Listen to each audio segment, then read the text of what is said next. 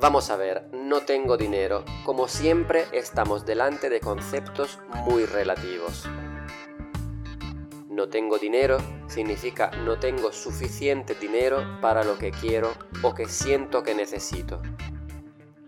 Habría que pararse y reflexionar sobre la diferencia entre querer y necesitar, ya que hace toda la diferencia a la hora de sentirse rico o no aún teniendo la misma cantidad de dinero. Quédate conmigo hasta el final para saber cómo dejar de decir esta frase y conocer la abundancia de la riqueza 2.0. Hola y bienvenidos y bienvenidas a la segunda temporada del podcast de Pedro Pérez el Burro, La riqueza 2.0.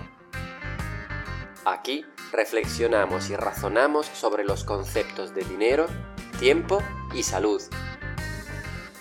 Dominando estos tres elementos llegarás a la libertad financiera. Este podcast te hará de guía. Estás en el mejor sitio. Escucha y hazte rico. Os cuento una anécdota muy interesante. Dos personas se suben a un avión y ambos se dirigen a la parte del avión reservada a la primera clase tienen un humor muy diferente. El primero camina con la cabeza erguida, una cara sonriente y parece agradecer muchísimo tener la posibilidad de viajar en primera clase.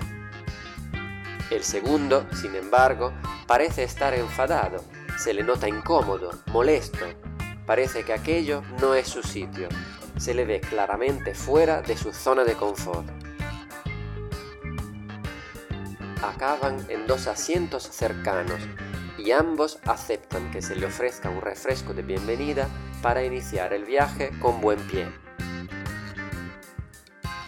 A lo largo de las horas de vuelo, la actitud de los dos hombres no cambia. El primero disfruta de aquel lujo de viajar en primera clase, los asientos cómodos y separados entre sí. Saborea el zumo de naranja con mucho gusto.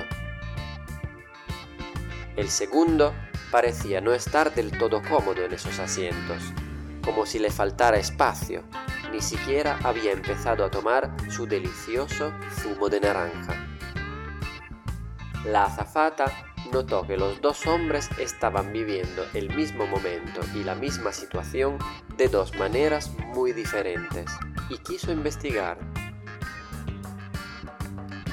con pocas preguntas pudo saber más acerca de cada uno de ellos y en un momento pudo entender lo que estaba pasando.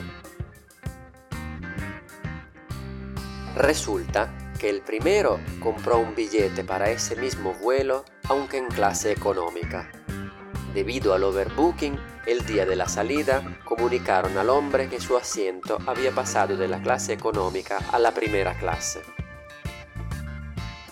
Sin embargo, el otro hombre había acabado en el mismo avión y en la misma primera clase porque el avión privado que había reservado a última hora resultó no estar disponible.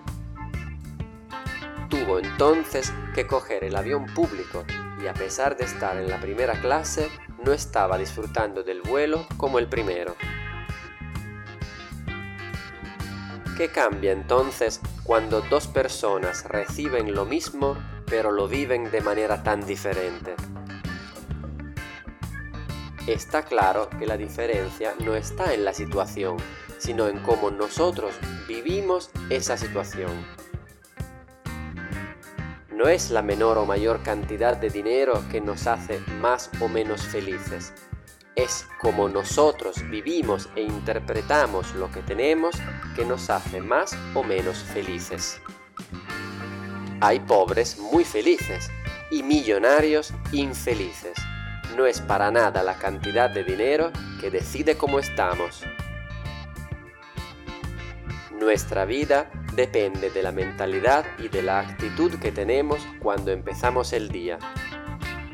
Cuando suena el despertador del lunes podemos pensar que no tenemos dinero y que tenemos que ir a un trabajo que no nos gusta. O podemos pensar que es el primer día de una gran semana.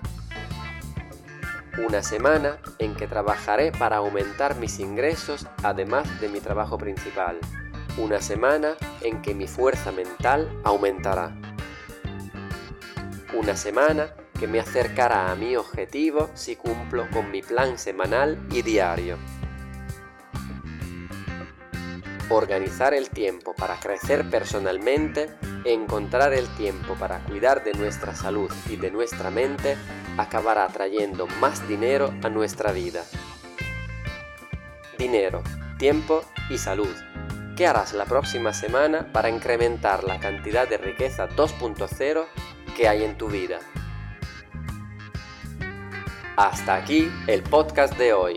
Si te ha parecido interesante, encontrarás más contenido de valor en mis redes sociales. Sígueme en Instagram, Facebook y YouTube. Sígueme y serás rico. Ah.